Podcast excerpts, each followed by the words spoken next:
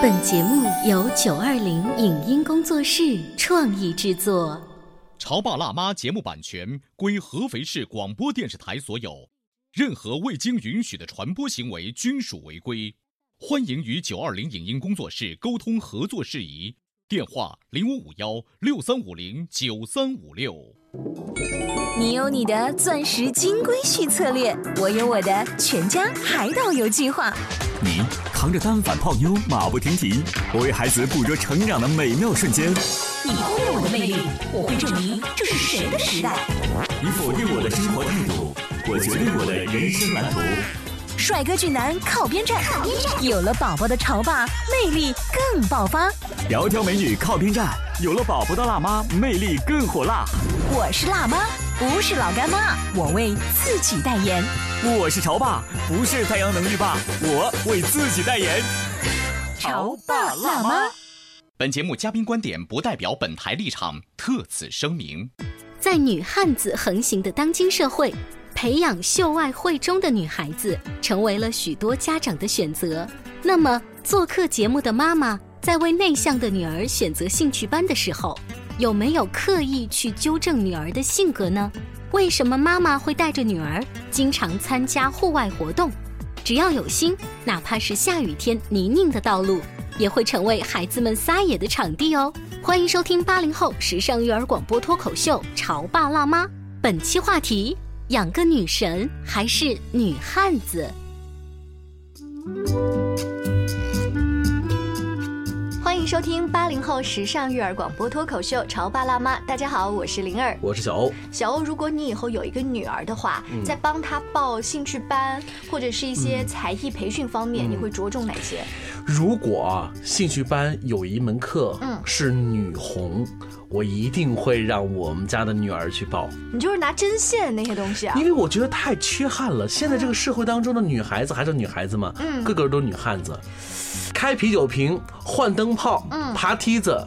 女子样样比男孩强，不输男是吧？你这个太另类了。我想我大概就会在什么钢琴啊、舞蹈呀、绘画，就这些女孩子常见的领域，给她着重培养一下。所以我觉得女孩子如果要玩耍也好，上兴趣班也好，应该还是做一些女孩子的事儿。要不然的话，以后我可不喜欢未来哈，别人说我们家的女儿是女汉子，我觉得不好。那我们这样子开场一说完之后，今天的嘉宾他要如何来介绍？他别说话了，在为他自己的女儿去选择兴趣班方面的这个想法呢？有请依依的妈妈，欢迎，欢迎你。大家好，我是依依的妈妈。依依今年几岁了？嗯，七岁了。七岁的话，已经是。差不多接触兴趣班已经是一个峰值的时候。嗯，其实我觉得我对他的兴趣班，不是说特别去呃簇拥啊，去报很多的兴趣班啊，这样。就是按照我们一开始妈妈们的想法，就是钢琴、舞蹈这些，你都就还好。嗯。我觉得这个需要一个心理过程，可能一开始的时候看，哎呦，别的孩子都报了，哎，我家孩子这个也不会，那个也不会，嗯，就是我会觉得可能会有一点紧张，嗯，别的孩子在幼儿园里面又会弹琴又会跳舞，然后我们家什么都不会，然后可能会有点紧张，可能会问他你想不想学啊等等之类的，然后呢，他如果愿意呢，我会让他去尝试，他如果不愿意，我也不会勉强。那你一一有尝试过吗？有尝试过，看来就是后来不了了之了。嗯，钢琴其实他现在一直在练。嗯嗯，其实我觉得，呃，如果今天咱们说兴趣班的话，我觉得像钢琴啊，或者是小提琴等等一类乐器的话，我倒是还是有一番心得的。哦，但是我们个人觉得你的心得不仅仅是在这个乐器方面。对。因为据我们探子了解，哈哈，我们翻看一下依依妈妈的微博啊或朋友圈，发现孩子经常会不在室内玩耍，嗯，会在室外玩耍。各种丛林探险似乎都有你家女儿的身影。呃，对，其实这个一方面呢，我是觉得孩子，呃，可能她本身是属于那种安静的女孩子，别人跟她接触都说，哎呀，依依好乖呀，什么等等之类的。不是，等会儿丛林冒险，你让一个安静的女孩子去丛林睡觉吗？呃，no no no，其实我是觉得，可能孩子有时候作为家长的心理啊，就觉得。好像想想要给孩子缺哪儿补哪儿的那种感觉，就是因为他太安静了，所以我希望他能够呃勇敢一点儿啊。啊，对对是的，就是在外面玩的这个撒开一点啊等等之类的。那你第一次帮依依报这种户外的类似丛林探险这样的活动的时候，他感觉怎么样？他反对吗？嗯，我第一次报是我参加的，是我陪他一起的那种亲子的。后来我会有让他独立去参加。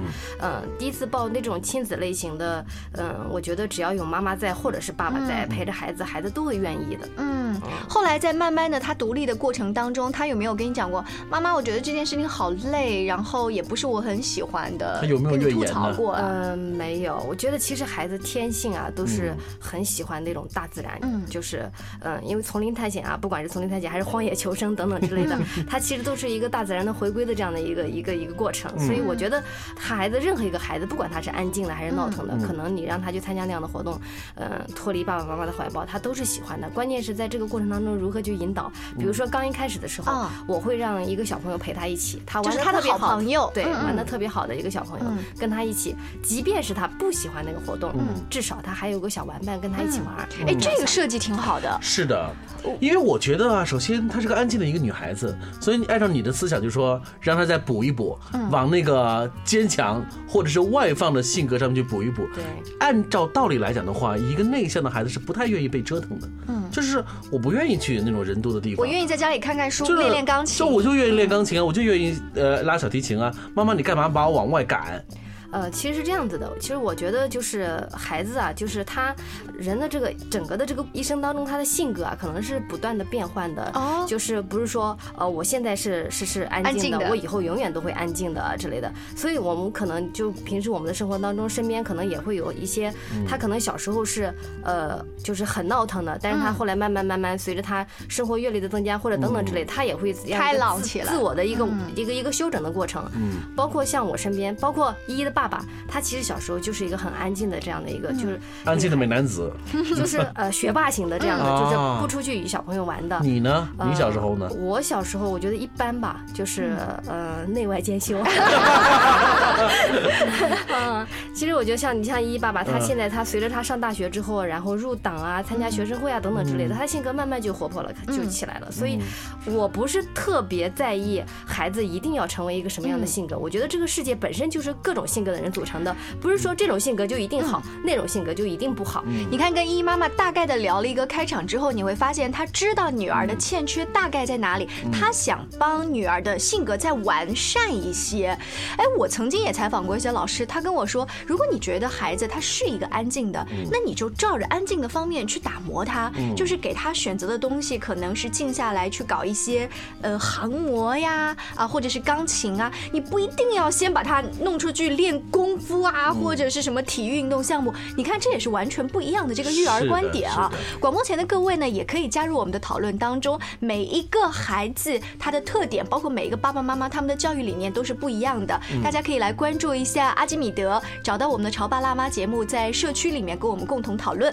是的，那今天呢，我们就认识了依依妈妈。那经过丛林冒险之后，她就不排斥这种户外的活动。嗯，其实他参加的时候，他一开始就没有排斥。嗯，其实孩子对你对他来说，只要是好玩的，他其实都很喜欢。嗯嗯，主要还是看家长怎么引导吧。前一段时间是不是他就参加了一个什么？是红军小长征，是不是？对对对，我看都是制服控啊，个个都这样。那个当时是金寨县搞的一个，就是好像是什么万人红军行还是什还是什么嗯。红色主题的。呃，其实那个是也是也是应小朋友之约哦啊，他的小伙伴就去了，去了之后就跟依依说你去吧，你去吧。他一开始是不想去的，因为小伙伴去了，嗯然后他就说那就去吧，去吧。然后我觉得也挺有意义的一个活动，所以呢就带他一起去了那个走了大概多远的距离啊？八公里。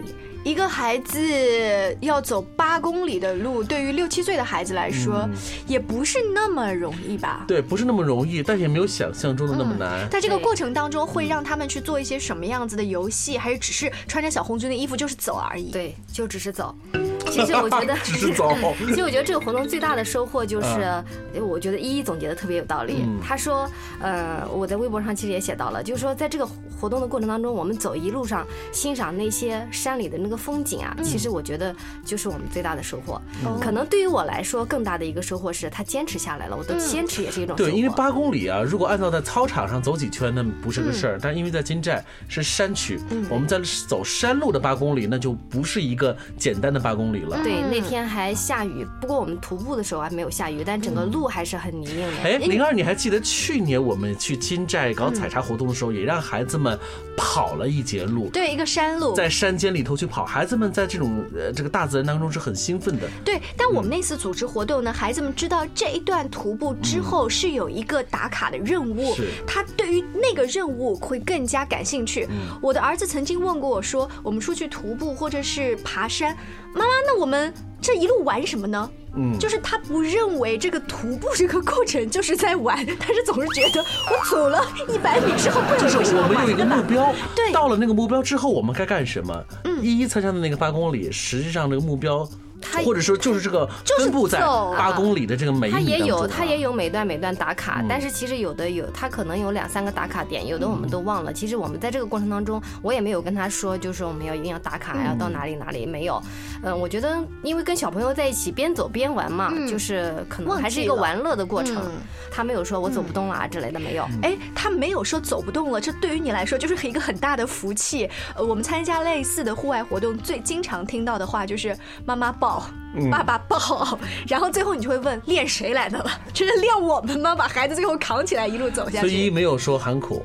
呃，没有没有，他因为一路上我们都在欣赏风景，因为我们出去妈妈们都喜欢拍呀之类的，就各种美丽的风景。然后我就会拍一些，比如说呃雨中的一些树叶呀，雨中的一些小花啊。嗯。但是我发现怎么拍都拍不出来的时候，然后依依就说我来拍，我说好，那你拍吧。但是他也拍不出来，因为我跟他一起出来的爸爸不在嘛，他想把这些风景拍回去发送给他爸爸看。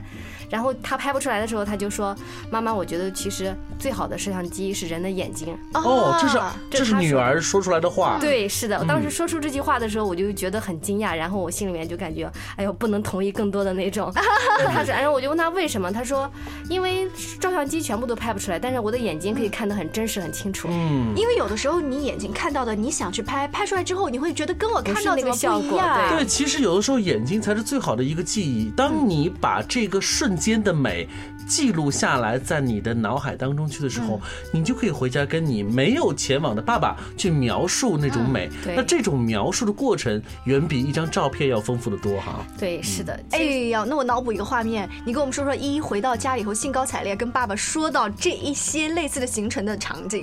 他因为到家当时已经很晚了，然后他爸爸也是去接我们的，就是因为我们是是一在一个固定的集合的地点下车的，然后接我们在路上在车上的时候，他就会跟我跟他爸爸说今天都经历了什么，然后因为下雨嘛，所以也穿着雨衣，穿着雨衣本来在水里面就是淋雨就是一件很开心的事情了。啊，他说淋雨就很开心。对，是就是因为这件事情，后来我觉得我找到了一些在雨中适合玩的一些游戏，哦，然后我就约了小朋友，在有一个周末的下雨天，我就带他。去新华公园，然后就专门去新华公园去踩水坑，哦，就踩了一下午的水坑，就是这样子。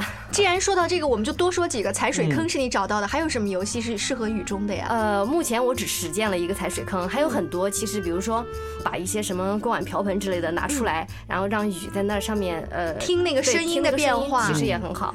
但是你是一个很有心的妈妈，你至少通过依依她无意当中说的这一点，你真的去搜索这样的游戏。但是对于其他并没有感触到这。这种对话的路人来说，远远的看在杏花公园下着雨的情景，有一对母女俩，他们踩着那个雨坑，别人一定会说：“瞧瞧，以后的女汉子就是这么被培养出来的。” 我们进入广告，稍微休息一会，回来之后，依依的妈妈会给我们介绍更多她带女儿独特的小故事。待会儿见。您正在收听到的是故事广播《潮爸辣妈》。潮爸辣妈播出时间：FM 九八点八，合肥故事广播，周一至周五每天十四点首播，二十一点重播。网络收听，请下载荔枝 FM、蜻蜓 FM、阿基米德、喜马拉雅、中国广播以及苹果 Podcasts，搜索“潮爸辣妈”订阅收听。微信公众号请搜索“潮爸辣妈俱乐部”，参与节目互动哦。潮爸到，辣妈。准备到，育儿专家，请。中国内地首档八零后时尚育儿广播脱口秀，陪你一起吐槽养育熊孩子的酸甜苦辣，陪你一起追忆自己曾经的小世界。潮爸辣妈。本节目嘉宾观点不代表本台立场，特此声明。在女汉子横行的当今社会，培养秀外慧中的女孩子成为了许多家长的选择。那么，做客节目的妈妈在为内向的女儿选择兴趣班的时候，有没有刻意去纠正女儿的性格呢？为什么妈妈会带着女儿经常参加户外活动？只要有心，哪怕是下雨天泥泞的道路，也会成为孩子们撒野的场地哦。欢迎收听八零后时尚育儿广播脱口秀《潮爸辣妈》，本期话题：养个女神还是女汉子？稍微休息一下，欢迎回来。今天潮爸辣妈的直播间，小欧跟灵儿为大家请来了依依的妈妈。依依是一个七岁的，性格比较安静的女孩，嗯，但是妈妈想让她更活泼一些，所以经常带她参加一些户外的活动。对，但是你不怕矫枉过正吗？就是这边好不容易她从安静变得慢慢的活泼之后，真的就成了一个女汉子了。其实我刚才也说了，我觉得这个世界本身有各种各样的性格的人组成的，任何一种性格，我觉得都是很美好的性格，嗯，都是有它的优点和有就任何一个性格都有它好的和不好的一面。我觉得，嗯，我在引导他的同时，我也不是说一定要强迫他一定要怎么样，嗯，因为我自己本身也不是一个看我这样的，也不像是一个女汉子型的啊，所以我觉得，呃，首先他可能不会呃往那个方向发展，其次他即便是一个女汉子，我觉得也很好。对啊，要不然。为什么时下最火的电视剧呢？女不强大，天不容。但我觉得依依妈妈刚刚特别自信的说：“你看我，我也不是一个女汉子，就是我对自己的女人味，我对自己的知性美还是非常自信的。所以女儿会被我的这种东西慢慢影响。然后你先生会特别支持，说你平时去搞那些活动，因为一般啊，嗯，男人在家都希望自己的女儿就是淑女一点啊，乖巧一点，跟自己撒娇就好了。然后你天天带着女儿出去野。”嗯，其实有时候真的是属于那种，呃，有一句话叫“欲速则不达”，就是可能有时候你真的很想把它往一个方向去引导和发展的时候，他可能也往往你可能站到了你目标的对立面，所以其实其实我。不是说，所以我刚才说不是说那种强迫他的，我都是我觉得尊重他自己，然后适当的引导。你说的尊重他自己，都是提前问他说，一有这么一个活动，大概是什么样子，你愿不愿意去？是的，是的。你用了最好的一个方法是把他的小伙伴也一起搞定，对，就包括玩那个杏花公园踩水坑。是的，那个小伙伴的家长现在应该也慢慢被你洗脑了吧？呃，那天他那个小伙伴是他约他一起玩的时候，我就把我下载到的一些呃收集到的一些关于雨中去的一些游戏发给他，我说这。些游戏很好玩，要不要一起去？然后他就说一起去。那天其实雨风和雨都蛮大的，嗯呃，然后他就去之前他就问我，他说，呃，雨这么大还去不去了？嗯我说去啊，因为下雨天其实也没有别的地方可以玩了，对吧？也室室内的一些游游乐场之类的，我也不想带他去玩。嗯，他就说那就去吧。去了之后发现其实孩子们玩的很开心，对，整天下午他们都玩的非常开心。那那个时候你跟那个妈妈在干嘛？你跟那个妈妈跟他，你们还带着衣服去？好仔细，以为就是把。把这一套衣服弄湿得了就回家算了，还带了三套哦，不是一开始的时候我只带了呃毛巾给他擦水的毛巾，结果发现根本就不行，他们很快就湿了。然后呢，那个小朋友的爸爸就开车回家拿了衣服，然后我又让依依的爸爸顺便从我家路过的时候，然后放到他的车里，然后就把那些衣服就就拿过来了。湿了之后我们就换，换过湿了之后我们再换一套，就这样子的。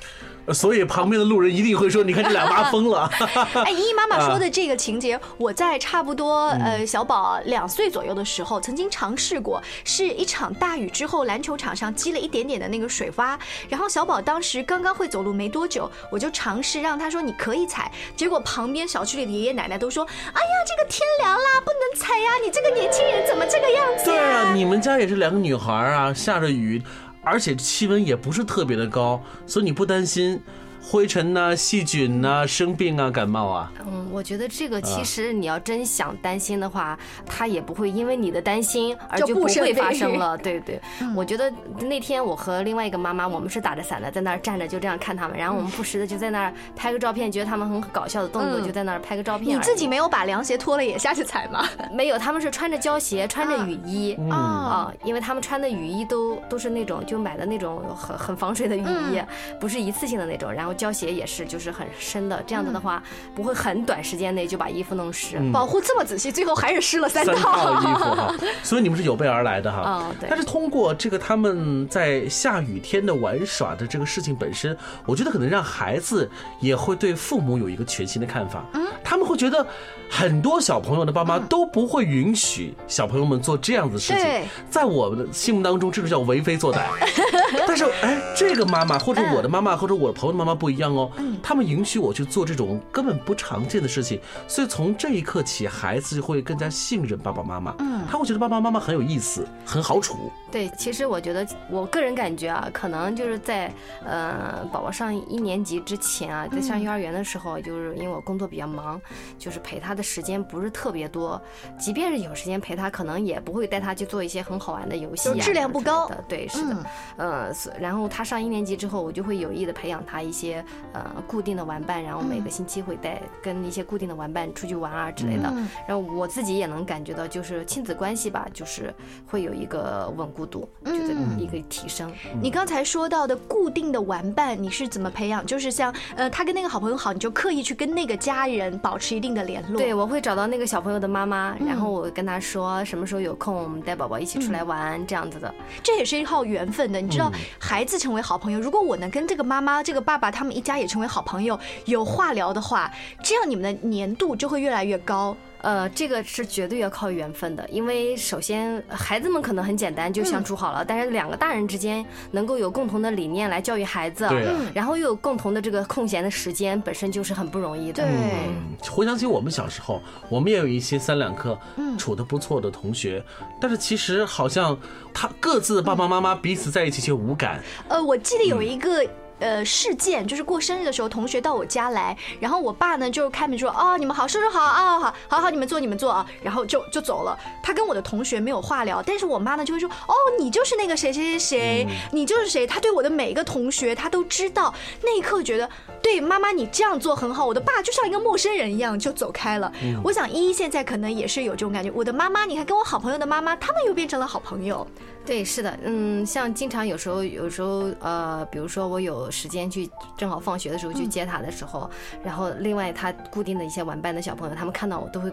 特意来跟我打个招呼，嗯。啊，就是他们，他们那些小朋友也会很喜欢我，哇，这个就赞，很有成就感，很有成就感，就是我在女儿的同学心目当中有一定的威信，就是因为你得到了包括你家孩子在内的小朋友们的喜欢，你知道这种赢得喜欢真不是件简单的事情，当年也就菊萍阿姨能够做到，真的，这因为她是少儿节目主持人，当然会赢得，但是。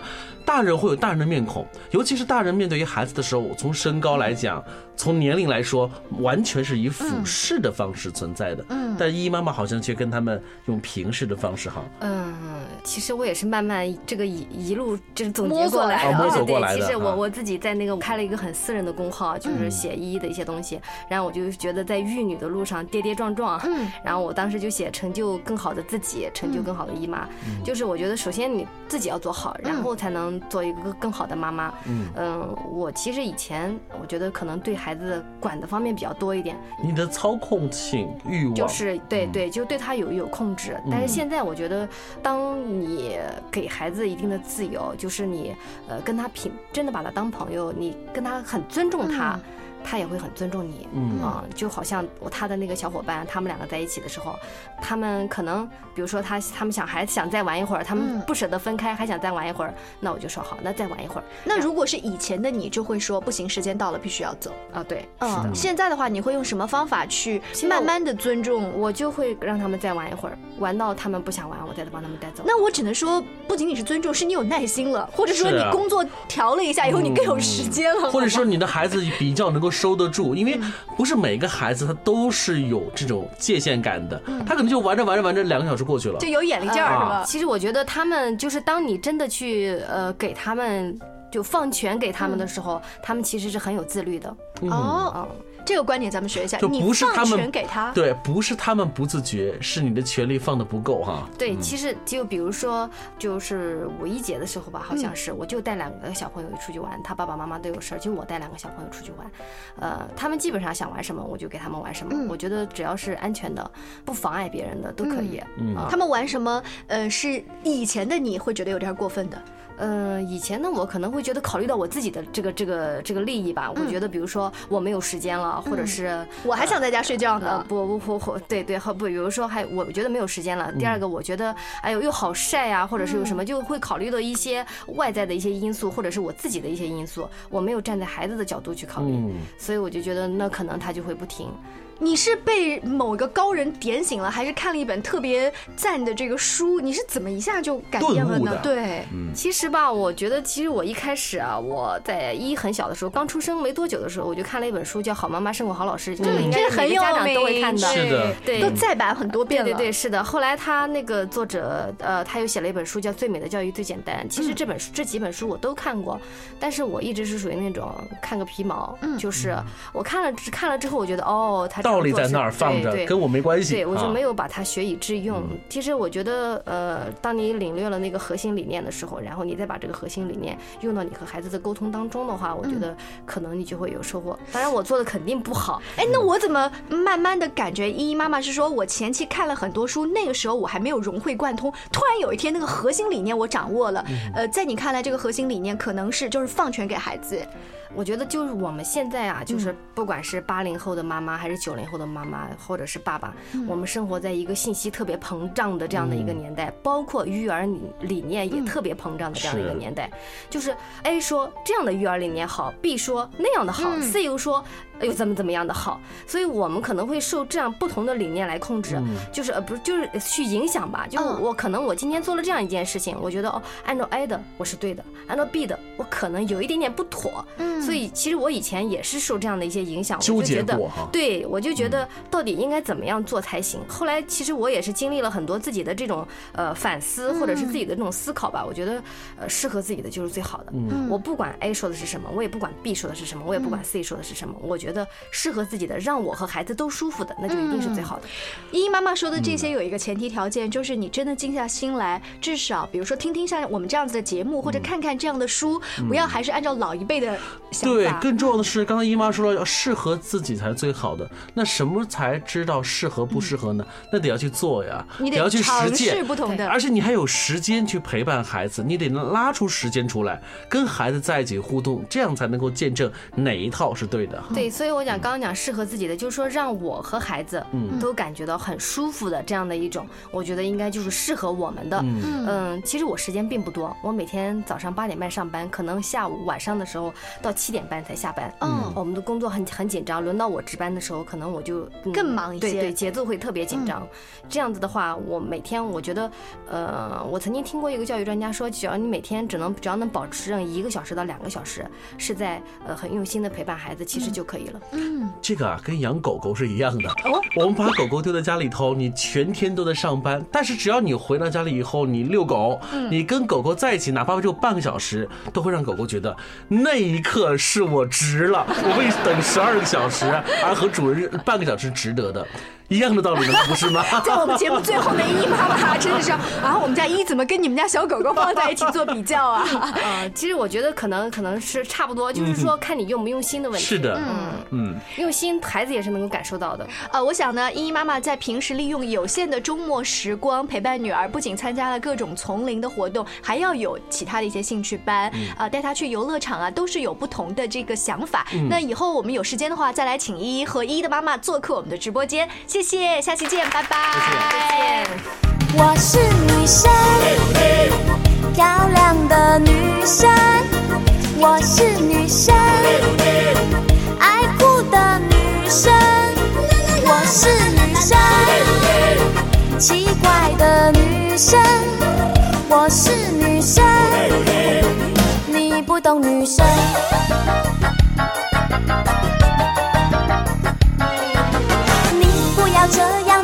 着我，我的脸会变成红苹果。你不要像无尾熊缠着我，我还不想和你做朋友。